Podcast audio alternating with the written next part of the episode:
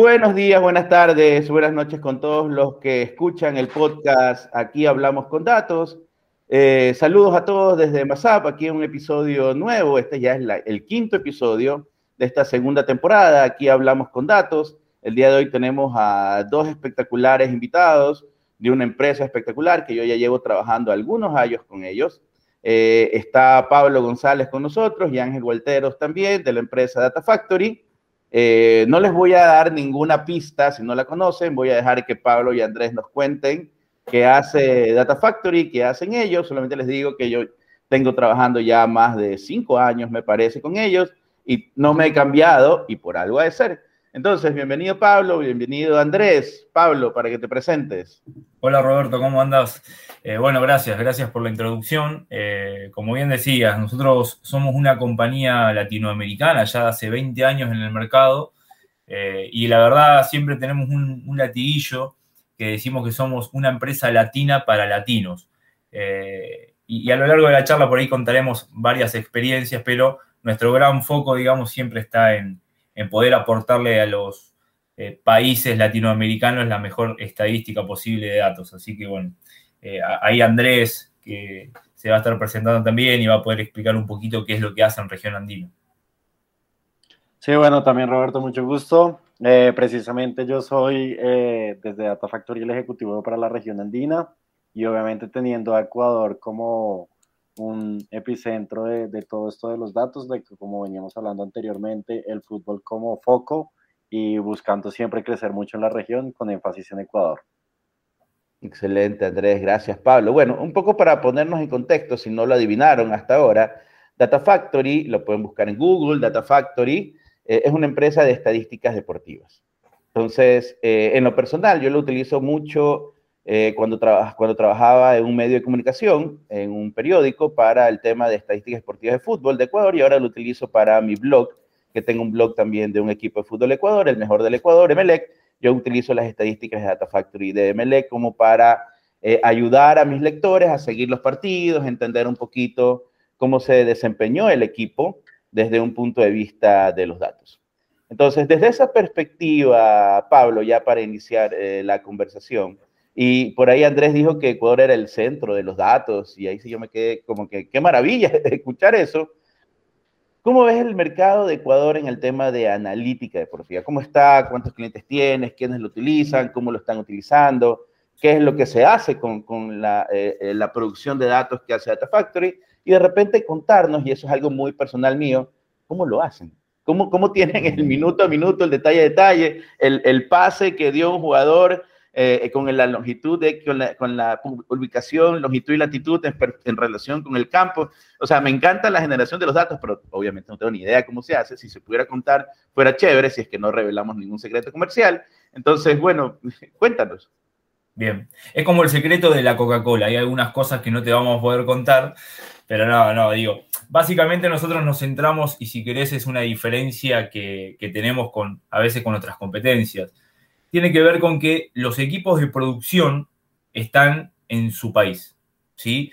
Eh, todos los partidos de la Liga de Ecuador, incluso eh, ahora el Barcelona, que está en Copa Libertadores, y todos los equipos que participan en eliminatorias o, en Copa Sudamericana, eh, todos esos datos son producidos por personas que están en Ecuador. Y lo mismo para el resto de los países. Nosotros pensamos que es un, un diferencial porque claramente, digo, una persona fanática del fútbol que está mirando el partido de Melec, de Barcelona, de la Liga de Quito, de Aucas, conoce su país, conoce sus equipos y conoce sus jugadores, por lo cual el margen de error va a ser mucho menor. Digo, pueden haber errores como cualquier eh, tipo de, trabajo, pero digo, eh, nosotros lo que buscamos básicamente con esto es gente fanática, que le guste mirar fútbol y que incluso le paguen por mirar fútbol. Es muy gracioso porque yo estoy hace 15 años en la compañía y, cuando yo comencé era mirando los partidos del fútbol argentino eh, y era como un premio, ¿sí? Empecé por la Liga de Bolivia, me acuerdo, pasaba por Paraguay, Uruguay y después me tocaba un partido entre Banfield y Arsenal, que era, wow, un partido local, hasta llegar a Boca Junior, que era el gran momento, y, a uno le pagaban por mirar fútbol. Entonces, imagínense que, que, estás en tu casa mirando el evento, estás cargando datos, eh, y encima te pagan. O sea, es como el, mundo ideal. Eh, y, ahí, bueno, la compañía fue creciendo bastante, eh, primero con los medios de comunicación, los diarios web, los sitios web deportivos o los canales de televisión, después empezaron a tomar este tipo de datos para la pantalla, no tanto para la web, pero empezaron a ver un valor en los datos que generaba en los periodistas muchos temas de interés, muchos puntos de, bueno, hablo mal o hablo bien de un jugador o de un equipo porque tengo un dato que afirma eso. Eh, dio 48 pases correctos del número 5 del Barcelona. Sí, pero ¿para dónde los dio? ¿Lo dio para atrás o lo dio para adelante? Eh, ¿Es ofensivo o es defensivo? Hizo 48, pero erró 5. De esos 5 que erró, ¿qué pasó? ¿Nos hicieron dos goles? Entonces hay un montón de información que uno tiene que saber contextualizarla para poder decirle al usuario final o al periodista, mira, este es el dato relevante. Entonces hay mucho trabajo ahí atrás, después lo podremos contar un poquito más en detalle, pero ah, por ahí va el negocio del tema de los datos. Y, en el tema del negocio de los datos, como tú dices, concentrémonos un ratito en, Ecuador, ya que estamos con Andrés, que controla y es el manager non plus ultra de la región. ¿Cómo, ¿Cómo está Ecuador en ese sentido? ¿Estamos utilizando las estadísticas deportivas? ¿No las estamos utilizando? ¿Le estamos sacando el jugo, el provecho? ¿O, en qué etapa, en algún nivel de madurez que tiene que existir en el uso de estadísticas deportivas, nos encontramos como Ecuador? Sí, no, pues precisamente eh, Ecuador es mercado potencial, por eso es que estoy ahí eh, y como hablaba Pablo, pero pues no son solamente los medios de comunicación, sino también queremos entrar mucho a los equipos de fútbol, porque obviamente eh, no solamente en cuanto a comunicación, sino para la parte técnica, todos estos datos le sirven a la dirección, al equipo técnico. Y por otro lado, un mercado que también es muy grande en Ecuador, que son las casas de apuestas, que bueno, es en toda la región y Ecuador también como poco, que también están llegando con mucha fuerza y todos estos datos son, eh, son son factibles para usarlos para los apostadores, para que tengan más información y saber a quién apostarle, si el Barcelona, el Emelec, y no solamente con saber quién va a ganar, sino todo eso de tarjetas, tiros de esquinas, todo eso es una información extra que tiene el apostador y que nosotros estamos supliendo en este momento. Entonces, una pregunta, porque yo he escuchado un montón de... Un hay, hay, películas como Moneyball, que con la estadística vas a ver cómo ganar o cómo ubicar a la gente, pero, pero hay un, eh, un, gran número de personas que pudieron haberlo visto, pero todavía es un concepto muy abstracto. ¿Cómo tú, cómo tú podrías decirle a, los oyentes, mira, con esta estadística o con este mix de datos, tú puedes ver si apostarle o no a un equipo? O sea, cómo usar los datos, cómo, cómo, cómo construir ese conocimiento de apostarle o no con los datos a algún equipo, porque mucha gente lo escucha, pero no lo entiende entonces, ¿cómo lo bajamos a un ejemplo real para que digan, ah, esto ha sido así? Sí, no, pues obviamente el negocio, las apuestas, todo va mucho al corazón y va al equipo de que uno es hincha, por el cual, mal o bien, siempre va al corazón y uno le va a apostar a eso. Entonces, cuando es el mundo de las apuestas y de todas las estadísticas, que hay que sacarse el corazón y ver simplemente la data. Entonces, desde lo más factible de obviamente nada es incierto y en el fútbol sobre todo cualquier cosa puede pasar, pero nosotros podemos ver que hay jugadores que en un partido, en un clásico, es muy probable que tengan una amarilla, por lo cual es casi una apuesta segura y aunque sea eh, en contra de mi equipo que le van a poner, hay que sacarse la camiseta y apostar en contra de un jugador de mi equipo.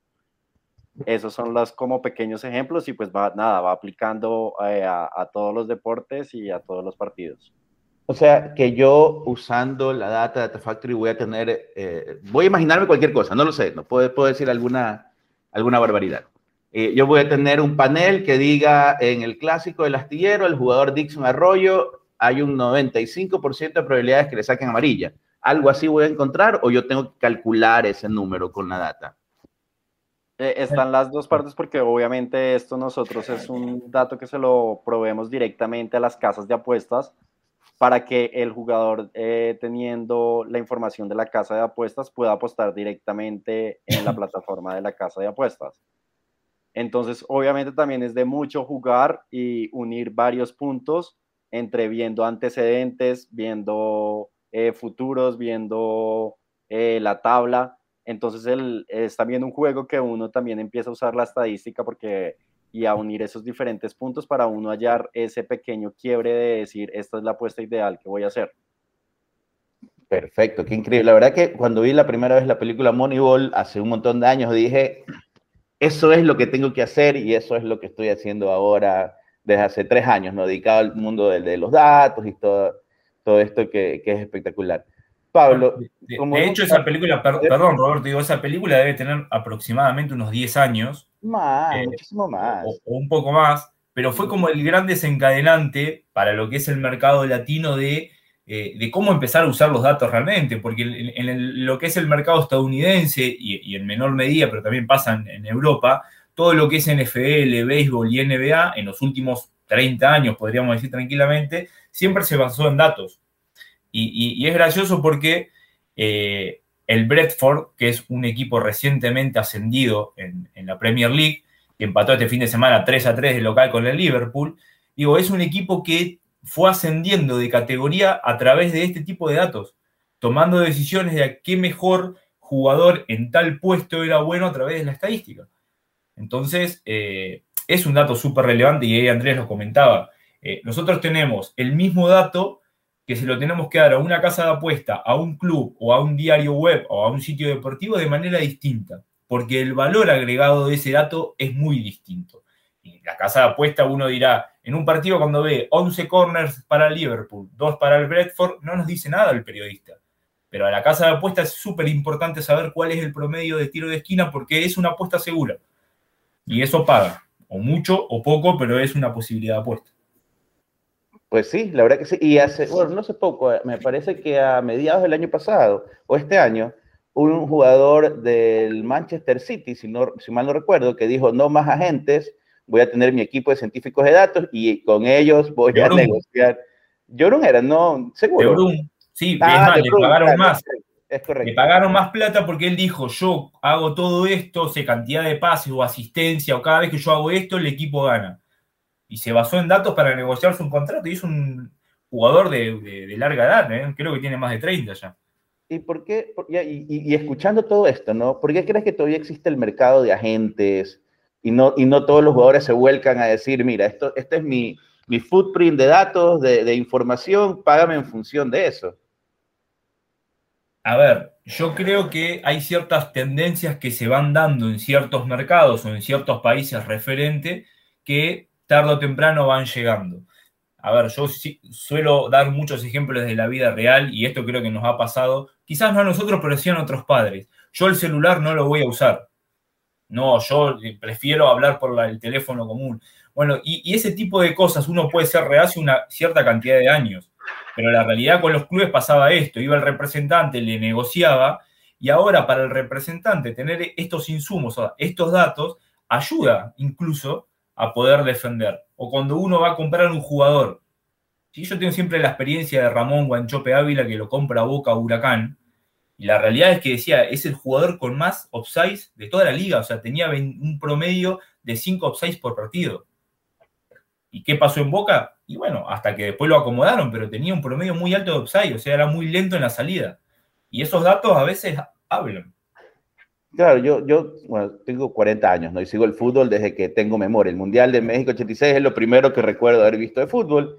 Y yo me acuerdo que cuando venía un jugador nuevo a mi equipo de fútbol, eh, presentaban, pues el, el, el, agente presentaba los videos y el tipo que venía era un Maradona, pero tú lo veías que se paraba en la cancha y se caía cuando tocaba la bola. Y tú decías, bueno, ¿cómo pudieron haber comprado a este jugador tan malo? Y, la verdad que no había datos, pues no solamente había el video que la gente armaba y decía, chuta, el tipo es la reencarnación o es el siguiente Maradona del mundo. Pero ahora con datos yo creo que es más complicado que se pueda engañar a un dirigente de fútbol con un video, ¿no? Mira, mira ese video, cómo se lleva toda la defensa. Sí, pero ¿cuántos goles hace? Uno por, uno por temporada. Entonces, chuta, ahí te quedas. Bueno, y, y, aquí en Ecuador tienes conocimiento de equipos de fútbol que estén usando la data para manejar sus equipos. Yo sé que hay un par que tienen eh, algunas soluciones compradas, pero este, este, tipo de soluciones es muy caro, es, es, es difícil para equipos pequeños. La Liga de Ecuador sabemos que es pobre, no, no hay de los 18 o 12 equipos de, la liga, digamos, cuatro tienen los recursos económicos y el resto, pues, lucha para sobrevivir. ¿Qué tan lejos es poder implementar esto a todo nivel dentro de una liga profesional de fútbol? Mira, lo que te suele pasar con las ligas, y vos lo mencionabas, Roberto, es que siempre hay tres, cuatro equipos que tienen el 70% del presupuesto y el, restante 30% hace lo que puede. Eh, hay un tema de evolución también, eh, y lo mencionábamos recién con otros, otros ejemplos. Hoy los técnicos de una edad temprana, de 40, 50 años, ya tienen incorporado el uso de software de datos para tomar decisiones.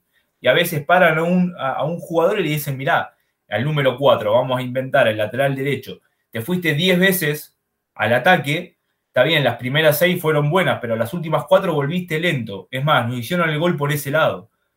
Entonces, fíjate que cada vez que vas y no volvés es una complicación. Después, digamos, a nivel humano, nosotros tenemos la capacidad máxima de cobertura. Hay tres personas mirando un partido y te cargan pase correcto, incorrecto, disparos al arco, falta. Pero después la tecnología también ha avanzado muchísimo y hay mucho software, bueno, las famosas pecheras que te toman el movimiento de por dónde va el jugador, cuántos kilómetros recorrió, pero aparte te toma el ritmo cardíaco, un montón de cuestiones de salud. Eh, y eso también es importante para el cuerpo médico. Bueno, esos son los, cuerpos técnicos que cuando lo, lo, lleva a un club tienen su propio software y dicen, bueno, yo voy a trabajar con esto, es mi herramienta de trabajo y por lo general lo compra el cuerpo técnico. Son muy pocos los clubes que desenvuelven plata para decir, bueno, voy a comprar esto, no importa el técnico. Una decisión política del club que tenga tecnología o incorporar cámaras en el estadio para traquear qué es lo que hacen los jugadores. Y, es, y digo, uno habla de, de los jugadores muy libremente, pero digo, son jugadores que valen 2 o 3, 4 o 5 millones de dólares. Entonces es una inversión que es cara, pero a su vez es barata si uno analiza todo, lo que, todo el jugo que le podría sacar un jugador. Ya, pero, pero lo que decía, ¿qué tan caro es para un club o qué, o qué tan difícil es para un club implementar este tipo de soluciones? ¿Qué necesita? ¿Cuánto tiene que invertir? Más o menos, ¿cuánto tendría que invertir? ¿Qué, equipo, ¿Qué equipo humano debería tener para aprovechar la información? Porque también entiendo que puedo tener el dashboard, puedo tener la info, pero si no tengo a alguien que me la interprete, o sea, va a caer el sueño eterno de esa información. Ahí va a ser un PDF más en mi computadora. No, no, ¿qué, necesito tener?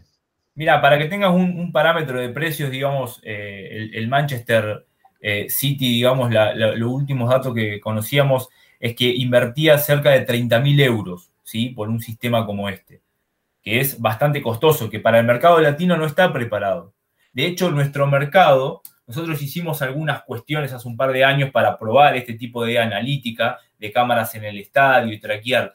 Pero los clubes aquí, si no ven el negocio atrás, es como que no lo ven como un valor agregado, lo ven como un gasto, no lo ven como una inversión. Dicen, no, yo para qué voy a tener todo este tipo de información acá. Y, es complejo cuando el mercado está muy cerrado a ese tipo de tecnología. Y de vuelta, hay algunas cosas que se van abriendo, pero muy de a poco.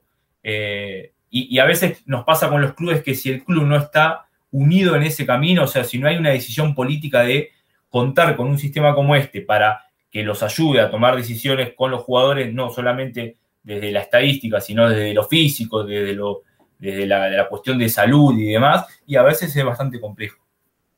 Y una pregunta, Andrés, desde el mercado eh, latino, ¿cómo has visto la evolución? de, los N años hacia atrás hasta ahora. ¿Ha habido una, evolución por parte de los clubes al querer incorporar el tema de los datos? ¿O aquí en Latinoamérica estamos estancados todavía? ¿Es generacional? Eh, ¿Depende del dirigente? ¿Depende del técnico? ¿Cómo, cómo, ¿Cómo ha venido esta evolución y si es una decisión del técnico o gerencial? ¿Cómo, cómo, puedo, cómo, cómo podría? Algo que tiene mucho el mercado latinoamericano eh, es precisamente eso de hablarse entre los equipos, porque obviamente, como te decía, estos datos son tan relevantes como para la parte técnica, como también para comunicaciones. Entonces, o, comunicaciones o mercadeo, porque a todo el mundo le importan los datos. Entonces, muchas veces puede ser que eh, la parte de comunicaciones contrate los servicios y en ningún momento se lo pase a la parte técnica o viceversa. Entonces también es como un llamado de atención para que entre todos los equipos, desde los más grandes a los más pequeños, articulen las fuerzas eh, para, este, para unir este mismo propósito y poder llegar al fin pues mucho más rápido y más económico para todos. Es que yo hace un par de años, ¿verdad? Este, quise implementar, no sé si estoy loco, ¿no? Quise, me, me acerqué a, a una federación, no voy a decir de, qué país, una federación, pero puede ser el mío, este, diciéndole, ok, contratemos un tema de Data Factory, ¿verdad? Para todos los clubes y, nosotros te ponemos la persona que analiza los datos para los clubes. Tú se los cobras como un fee mensual a los clubes, pero bueno, en fin, pero creo que me adelanté mucho al, tiempo y me dijeron, no entiendo qué es lo que quieres, no sé qué es lo que quieres hacer, eso es un gasto, porque los clubes me van a pagar eh, un extra por darle información de sus jugadores, de cuántos pases dan, de etcétera, ¿no? Y eso que te hablo creo que hace unos 5 o 6 años, cuando recién conocí a Data Factory, dije, aquí hay una oportunidad de acercarme a, la federación que en ese momento lideraba toda la organización de los clubes y que ellos le provean la información a los clubes. Creo que obviamente no tuve éxito, creo que, creo que hablé muy pronto a, la federación para eso. otra pregunta ahí para Pablo y para Andrés. Ya, ya hablamos un poquito de los beneficios que puede tener la data para los, para los clubes, ¿no? Ahora, desde el punto de vista periodístico, porque también este, los periodistas son una parte fundamental en este ecosistema de, deporte, porque lo que diga el periodista puede mover las masas de las personas. Es decir, si el periodista dice el árbitro pitó mal o el jugador jugó mal, hay un montón de gente que lo cree y dice el tipo jugó mal, así haya jugado perfecto. ¿Cómo pueden los periodistas aprovechar esta información? ¿Cómo la pueden conseguir? ¿Qué necesitan saber para poderla procesar correctamente y poder entregar un, ya dejar de poner artículos de opinión, sino más bien poner información basada en datos. ¿Qué necesitan los periodistas? ¿Cómo tienen que evolucionar? ¿Cómo llegan a tener esta información? Bien. Vos, sabés que, bueno, hace unos minutos te comentábamos que nosotros tenemos el mismo dato y lo procesamos de, diferentes maneras para diferentes tipos de clientes. Eh, nosotros hace un par de semanas lanzamos la nueva web de Data Factory con una sección que es muy buena, que es casos de éxito. Y en una figura claramente esto de datos para periodistas. Eh, ¿Por qué hacemos mención a esto? Porque digo, el periodista cuando tiene la información también la tiene que recibir en su idioma, digamos, bien concisa, bien puntual, para que en la previa de un partido o en los programas deportivos, cuando hay debate, pueda decir que tal jugador es tal efectivo o, menos efectivo. Y hay una experiencia, que no voy a dar el nombre, pero de un periodista muy importante aquí en Argentina, esto fue hace 8 o 9 años, que hablaba de Mascherano y no lo quería Mascherano. Entonces decía, bueno, a ver, déjame ver, era el computador saliendo la señal en pantalla, él quería elegir un gráfico que haga quedar mal a Mascherano. Entonces decía, a ver, mostrame los pases. Y no sé, 86 pases. Bueno, pero ¿para dónde los hace? No, para atrás. Bueno, pero Gago, que era el volante, el 5 que estaba al lado, hacía ofensivo. ¿Y a quién se los daba? A Messi y Di María. Bueno, entonces poneme este gráfico y este gráfico hay una cuestión que yo lo mencioné recién, uno puede hablar mal o bien de un equipo, de un jugador a través del dato. Y fíjate que Mascherano era el jugador con más pases, pero él decía que eran todos para atrás, que no servían porque eran defensivos. Sin embargo, Gago era, tenía la mitad de esos pases, pero eran todos ofensivos y jugaba con Messi y con Di María. Entonces digo, ese tipo de información o de relaciones entre jugadores también es un aporte muy importante para el periodista en su comentario o cuando está en el campo de juego va a entrar el número 7 de Melec, que según la estadística, cada vez que ingresa, tiene un ratio de gol muy alto. O cada tres disparos convierte un gol. Sin embargo, está de banco de suplentes. Habría que ver por qué no lo ponen de titular. Y así, con un montón de información, o del equipo, o mismo de los jugadores, o la relación entre ellos. Tal jugador y tal jugador juegan bien si están juntos. Si no, ya no son tan efectivos. Hay, para hablar también del tema periodístico y, de todos los medios de comunicación, que como obviamente es algo que está en constante cambio, sobre todo pues con la nueva tecnología. Otro modelo que hemos empezado a utilizar son notas algorítmicas creadas por inteligencia artificial. Entonces le estamos ahorrando también eh, tanto tiempo como de tiempo, recursos económicos a los periodistas y a las mismas editoriales o medios de comunicación donde a través de todos estos datos que, que recolectamos, eh, por medio de, como les dije, de inteligencia artificial, son notas que se van creando. Entonces, pues tenemos la ayuda de que en un partido podemos llegar a tener 11, hasta 11 notas algorítmicas que se crean y les está ahorrando todo el trabajo con una implementación de simplemente un par de segundos, donde ya el medio y el usuario final pues va a tener toda la información con la previa el en vivo y el post del partido. La verdad que yo he visto ese servicio, es buenísimo. Lo, lo avalo, es buenísimo.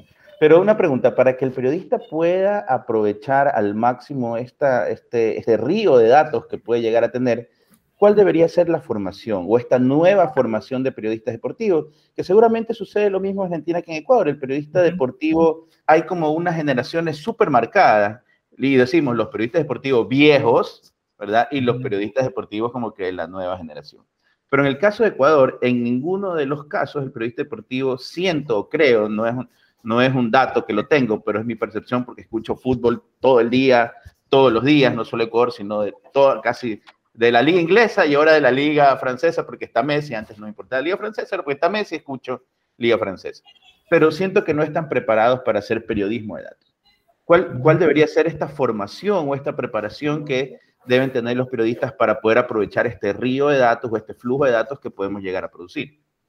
Mira, nosotros tenemos varias experiencias, digamos, eh, en, estos últimos años donde los periodistas al principio eran muy reacios en utilizar estos, eh, donde hemos visto un gran crecimiento en la pantalla de televisión, donde los productores de los programas no es que obligan, sino que le dicen, tenemos un servicio que es muy importante y hay que empezar a hablar de esto porque no es que es lindo y lo tenés que tener, sino porque te aporta a lo que vos estás diciendo. Y, también hay una frase que utilizamos mucho nosotros aquí que es dato mata relato. Uno puede opinar de lo que quiera sobre un jugador, pero hay un dato concreto. Este jugador eh, jugó 29 partidos, hizo 4 goles y ya en Boca no puede jugar. ¿Sí? En, un equipo importante, un jugador que te hace 4 goles en 30 partidos y no es el delantero ideal para ese equipo. Entonces, eh, hay, ha habido una evolución grande. De hecho, las universidades de periodismo deportivo, voy a hablar si, se quiere en Argentina, porque es donde más conozco y donde estoy viviendo, eh, ya han incorporado eh, el uso de datos y el periodismo de datos o la narrativa, narrative science, justamente porque es un input súper importante para el periodista. Va a opinar y va a tomar una decisión a través del dato. Entonces, miremos cómo ya las universidades lo van implementando, porque es algo importante que uno no puede seguir obviándolo y dejándolo afuera. Entonces, eh, como vos decías, Roberto, hay una cuestión que es evolutiva también, que de a poco se va incorporando. Me gustó el concepto que me acabas de decir, el narrative science. Me, pareció, me pareció increíble eso de ahí. Y ya se me están ocurriendo algunas cosas que luego Pablo te va a contar a ver si podemos implementar aquí, aquí en Ecuador. Bueno, y, tú que eh, interactúas con los medios o con periodistas o con blogs como el mío para la implementación de Data Factory, ¿tú crees que estamos en la línea del narrative design o del periodismo de datos?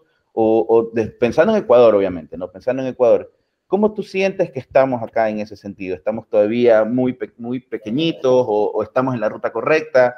O es un campo de acción en el que hay una cancha enorme para poder desarrollar? Hay, hay, todavía oportunidad, hay una oportunidad muy grande ahí. Eh, e, e, el uso de la información, digo, cuando un medio es grande y tiene capacidad técnica de tomar la información y cruzarla en una base de datos y tener un equipo de data intelligence, o sea, que se pone a buscar esos datos curiosos, ahí le vas a sacar mucho jugo a la piedra, como decimos nosotros pero nosotros tratamos de resolver eh, la necesidad puntual porque el periodista a veces no tiene tiempo o el medio no tiene tiempo de buscar ese dato curioso. Eh, y a veces el periodista necesita tener y, saber que va a jugar Emelec Barcelona, el clásico, y es importante que sepa que de los últimos 10 partidos quizás el Barcelona le ganó 1 a 0, eh, perdón, un solo partido, fue 1 a 0, y eso es un dato. Eh, y capaz que el Barcelona viene ganando los últimos cinco y Emelec viene perdiendo los últimos cinco, pero ojo que cuando es clásico cambia la situación. Entonces esa información hoy nosotros la estamos produciendo llave en mano para el medio ecuatoriano, el colombiano y demás. Hay otros mercados como el mexicano o el brasilero o mismo a veces en Argentina eh, que van trabajando con eso. De hecho, en, redes sociales, mucho en Twitter, eh, hoy el usuario final y nosotros nos encontramos con mucha gente que adquiere nuestro servicio de datos, lo cruza y lo empieza a postear en redes sociales. Porque ahí hay un diferencial y, no está muy explotado. Entonces es un nicho que todavía le queda bastante. Y, es verdad, ¿no? Yo tengo, yo tengo el servicio de Data Factory para el blog que se llama tribunaeléctrica.com, que hablamos de Melec.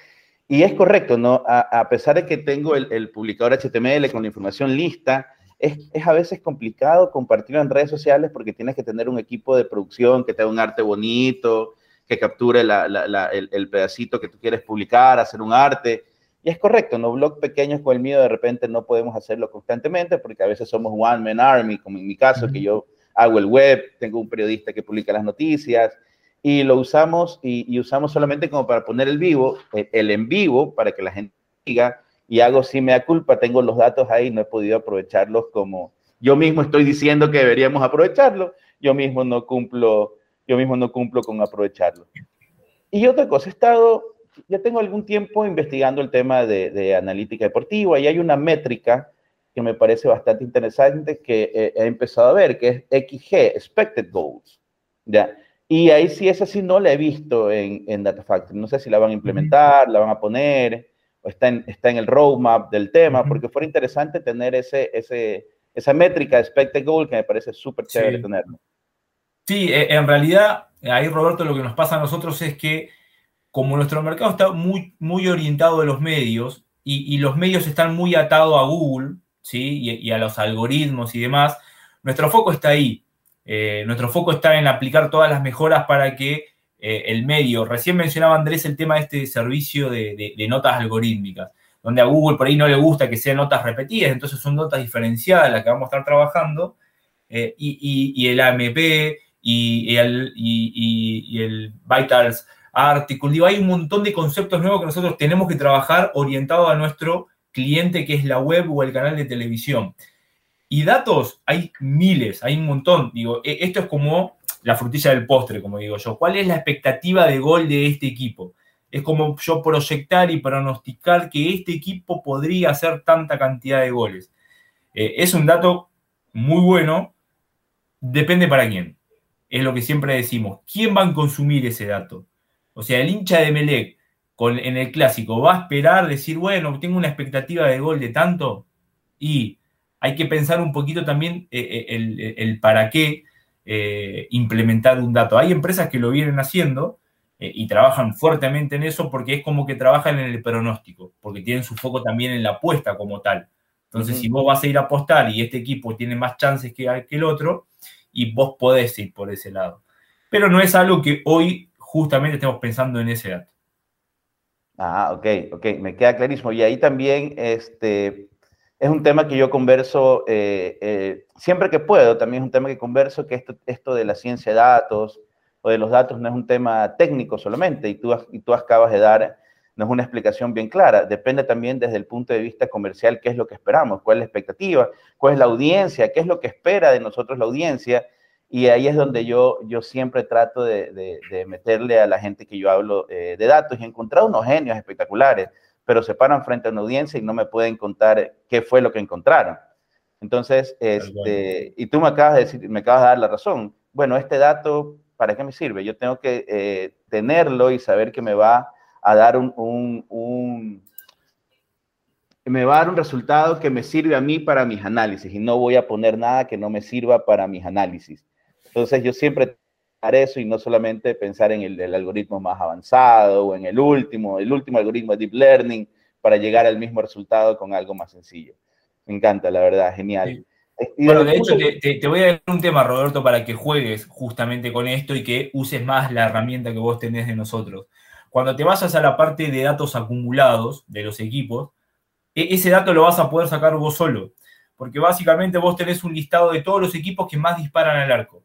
Y quizás te encontrás con Emelec como el, que más dispara, uy, es el que más dispara al arco. Cuando vas a la efectividad, quizás aparece octavo o noveno, ¿sí? Entonces su ratio es muy bajo. Cuando uno ve ese dato, uno que está en el mundo periodístico, en el deporte, es muy fácil decir si ese equipo es efectivo o no, o si viene siendo efectivo o no en ese campeonato. Entonces, digo, ahí es el punto central, digo, ese dato uno lo podría tomar digo, tiene que tener tiempo de analizarlo y tiene que ver para qué lo va a nombrar y para quién. Digo, en algún momento pasaba esto el mapa de calor, uy, ¿para qué el mapa de calor? ¿De qué me sirve si perdí 5 a 0? Bueno, son cosas que suman dependiendo de quién está del otro lado. Y, ¿sabes y, nuevamente, no hago una gran mea culpa. Yo tengo inclusive los XML, la data en, crudo y no la puedo, no la puedo procesar como yo quisiera. Me hace falta tiempo, la verdad. Yo hago, hago mea culpa en ese sentido.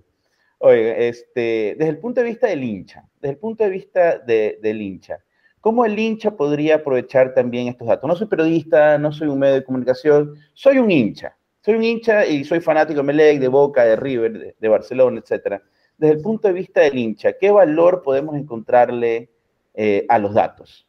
Desde el punto de vista de hincha, ¿no? muy aparte de que me puede servir para ganarle una conversación a, fanáticos del equipo rival, ¿no? ¿Cómo yo también podría aprovechar esta, esta avalancha de datos que ahora podemos producir en servicios como el que ofrece Data Factory?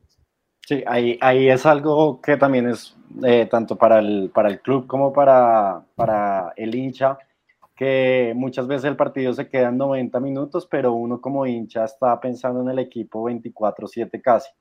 Entonces, por eso que cada vez uno más entra y ve las posts y fotos en redes sociales de los entrenamientos, de toda la vida de los jugadores, y ahí es cuando entra toda también la data de listo, ya vi el partido y 90 y según mi criterio periodístico y de mi corazón, mi equipo jugó tal o tal, pero yo siempre quiero entrar, listo, se acabó el partido y por eso voy ya a los medios partidarios como el que tú tienes con Emelec y quiero seguir sabiendo más información de este jugador porque está en la, eso y, y quiera o no quiera, uno siempre cuando es sobre todo hincha, uno en cierta parte es el técnico y juega a ser técnico de fútbol, entonces también por eso muchas veces se han creado esos equipos de fantasy, de crear quinelas, de tratar de pronosticar quién va a ganar, y es ahí como uno que para muchos fue nuestro sueño ser futbolista técnico y nunca lo logramos hacer con todas estas herramientas y herramientas tecnológicas y deportivas, es que de cierta forma lo hacemos jugando. sí, aparte, y ahorita me acabas de sumar un sueño adicional, ¿no? Aparte de haber querido ser futbolista o técnico, ahora quiero que me paguen por ver fútbol. No, no tienes idea. Ahora quiero que me paguen por ver fútbol. ¿eh? Ahorita Pablo me acaba de, dar en el corazón y ahora quiero que me paguen por ver fútbol. Es una cosa que lo necesito ahora. Bueno, y, como para ya ir, ir, cerrando un poquito la entrevista, ¿qué tal? No, no sé, voy a decir una, una, cosa así que se me acaba de ocurrir. ¿Por qué no tenemos estadísticas de los árbitros? Así, aquí en Ecuador es un tema re polémico todos los fines de semana ¿por qué no hay un tema de estadísticas de los árbitros? A ver cuánto corrieron, cuántas medidas sacaron, cuántas veces se equivocaron. No sé si se pueda, no sé si alguna vez lo han pensado, simplemente no se puede porque es muy pasional el arbitraje. Hay, una, respuesta concreta y es que la FIFA directamente nos paga para no hablar mal de los árbitros. No, mentira. No, o bien, o bien. O, bien. No, hay, un tema con los árbitros de que uno a veces se se encapricha, digamos, en el tema del negocio. Pero uno habla mal de los árbitros y nunca habla bien de los árbitros. Entonces, no importa lo que vos hagas con los datos, el árbitro siempre tiene la culpa de absolutamente todo. El hincha le echa la culpa al árbitro, el técnico, los jugadores, los dirigentes, todo lo que hace mal un equipo y demás, o los jugadores, es culpa del árbitro. Entonces nosotros en algún momento hemos trabajado con esos datos. Lo que te pasa es que nosotros cargamos datos objetivos no subjetivos.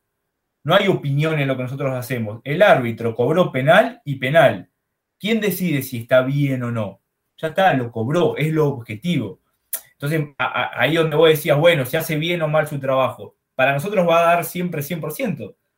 Y, y de hecho tenemos el famoso VAR. Digo, que el árbitro no, no vio nada, el VAR le dice penal y listo, vas y cobras el penal. ¿Está bien cobrado, mal cobrado? Así todo es subjetivo, si fue falta o no fue falta, depende de quién lo mire. Entonces, o, tal, vez, un tema de eh, la expectativa de penal, ¿no? Una cosa así, ¿no? El árbitro eh, A eh, tiene un promedio de cuatro penales por, partido, entonces yo ya sé que si me toca ese árbitro probablemente me vaya a tocar un penal. Hay ciertos datos que a los clubes les sirven. Ese sí, ahí, sí te voy a dar la razón. Al club le sirve saber, porque acá los grandes clubes de fútbol argentino toman decisiones con eso. Ejemplo, viene la Molina dice, no, la Molina cada vez que viene a la cancha de Boca nos mete cuatro amarillas segura por ser local. No sé por qué, pero cuatro amarillas tiene promedio de 22 partidos. Y no es lo mismo dos partidos que 22. Entonces, cuando vos ya tenés un ratio y una estadística que siempre pasa lo mismo, vamos, tocamos la puerta de la AFA y decimos, no, yo no quiero este, este árbitro o sacámelo de la lista siempre. Entonces, fíjate cómo eso le puede servir al club. Pero también te pasa que el club no paga por este tipo de información. ¿Sí? Siempre el club dice, bueno, dámelo, canje, esto, lo otro. Y, ahí hay, hay, un tema también. Pero no hay otro valor periodístico, editorial, salvo esto que te decíamos. y tiene tantas amarillas, tantas rojas, cada vez que vino acá, el equipo local la pasó mal o el visitante, hay algunos que son más localistas, bueno. Eh. de repente podría servir hasta para los jugadores, ya sabemos que este árbitro A tiene facilidad de sacar amarilla, entonces ya no metan la pierna tan duro, ¿no? Sino que bájenle un poquito, ¿no? Puede ser, ¿no? Entonces ahorita se me ocurrió, ¿por qué, no, ¿por qué no también estamos traqueando a los árbitros? En el caso de Ecuador, todos los fines de semana cada, fin de semana, cada partido, mínimo hay dos jugadas polémicas donde el, donde el hincha del equipo que perdió dice el árbitro tuvo la culpa. Ayer Emelec empató 2-2 y yo le echo la culpa al árbitro que anuló dos goles. Así, no me importa. De cajón digo, árbitro, me robaste el partido. Así, el corazoncito que tengo.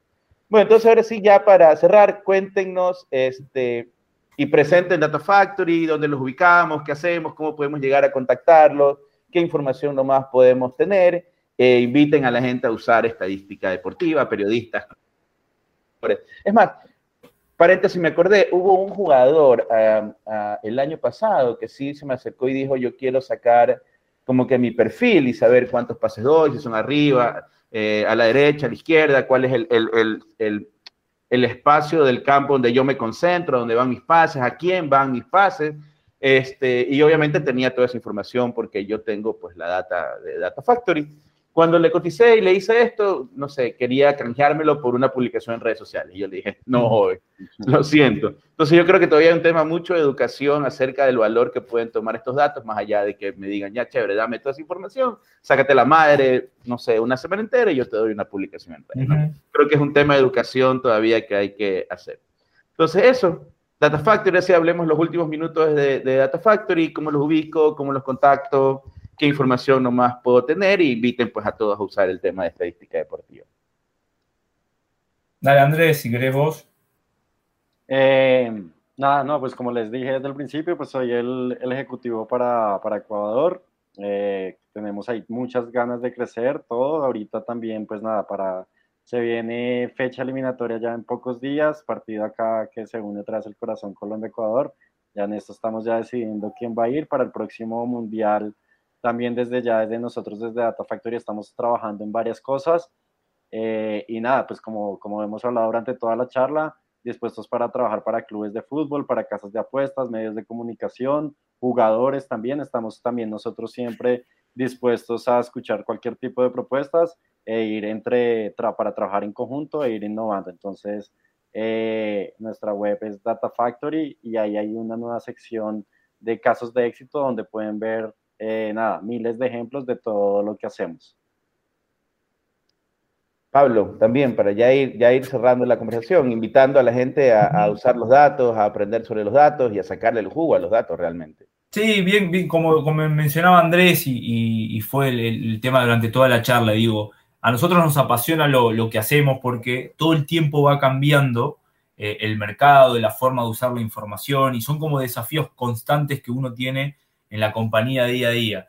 Eh, nosotros hoy ya estamos pensando en el Mundial, ¿sí? Parece raro, pero ya tenemos un servicio que vamos a empezar a prestar a partir del primero de enero, eh, donde se van a contar diferentes historias de los mundiales, pero a través de los datos que no son los habituales de Brasil, es el máximo campeón. No, hay otras cosas que a través del corazón del dato podemos contar miles de historias. Entonces, eh, nada, saber que en un partido no es que hay 90 minutos eh, de, datos y nada más. Hay mucha historia atrás, hay mucho para contar, entonces, nada, eh, los invitamos nuevamente a que conozcan la web, nuestras redes sociales y, bueno, que sean parte de nuestra comunidad. Excelente, Pablo. Muchísimas gracias, Pablo y Andrés.